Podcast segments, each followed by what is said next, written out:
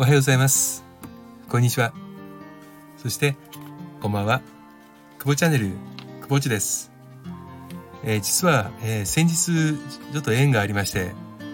FFS 診断というものを、えー、受けさせていただきました。えー、5 Factor and Stress っていう、あの、FFS、5 Factor and Stress 理論というね、いうことで、え、ストレスと性格についての研究において、え、開発されたものでして、えー、人の思考行動特性を5つの因子、それからストレス値で定量化して、えー、個人の潜在的な強みがポジティブに発揮されているのか、ネガティブに発揮されているのかがわかるというね、すごく面白いあの診断なんですよ。うん。まあ、これはね、あの、私が、もともとその自己診断っていうものにすごく興味があって、えー、エニアグラムとかエムグラムっていったね、ものを、あの、まあ、うちの社のね、チームのメンバーを受けてもらったりしながら、えー、客観的に自分を見ていこうと。それで、えー、客観的に自分を見ながらそれを相手に伝えて、相手から見た自分と出てきた内容がイコールなのか、もしくは、えー、その一部分を肯定しているものかっていうものを見ていこうということをしているんですけども、このね、あの FFS 理論、うん、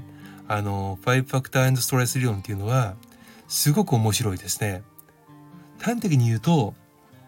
あの、ポジティブ、まあ強みとね、弱みは紙一重って、これ昔からよくね、言われている診断方法ですけれども、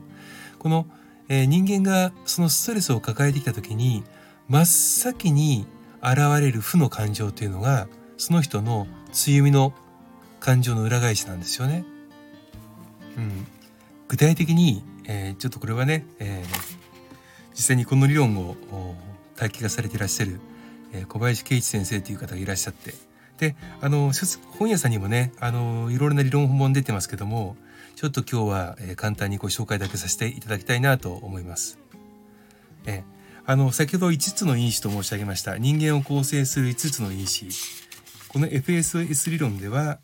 1つが、えー、凝縮性。それから自用性弁別性拡散性保全性という5つの因子に分かれてます。ね、そのうちの自用性というのは、うん。で、この人たちの判断基準というのは、良いか悪いかということでまず、あの物事を判断します。で、ストレスがない時、あの、あまりない時のポジティブな時の反応というのは、非常に面倒見が良くて、寛容で周りを肯定し共感することができると。ところが、えー、ストレスがかかってきてネガティブになるとおせっかいで過保護になり自虐的で逃避的になることがあるということなんだそうですね。じゃあ、えー、どんなことにストレスを感じるかなんですがストレスの要因は反応がなかったり存在をないがしろにされたりすると感じると。これはね、私もね、この受容性因子が、えー、非常に高いんですよ。えー、第一因子なんですけれども、すごくわかると思ってね、この診断結果見てて、あのー、確かに、なんだろう、人のためにっていうね、ある意味すごくおせっかいな感じも結構強いんですけど、えー、自分のことを、まあ、必要とされないかったりすると、一気に冷めちゃうんです。いや、って思っちゃうんですよ。で、えー、善悪な判断もそうですけどもやっぱり義理と人情にすごく僕自身はねあの引っ張られてて義理にかける人間とは付き合いたくないっていうね自分が大変でも困ってる人は何とか助けてあげたいと思ってしまうというのが強かったんですが改めて、えー、需要性が高いっていうのを見るとねそうかと。うん、でこれで普通は終わってしまうんです。ただこの FSS 理論の面白いところは、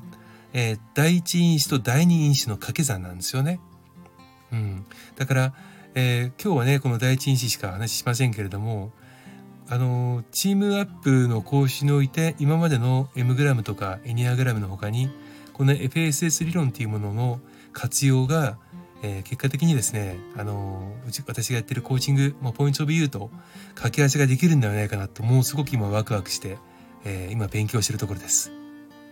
え最後までお聞きいただきありがとうございました。もしあのご興味ある方いたらですねあの、えー、FS, FFS 理論で検索していただくと結構出てきますし、えー、講座もねあのやってらっしゃったりするそうですので、えー、ぜひ聞いてみてください。以上久保地でした。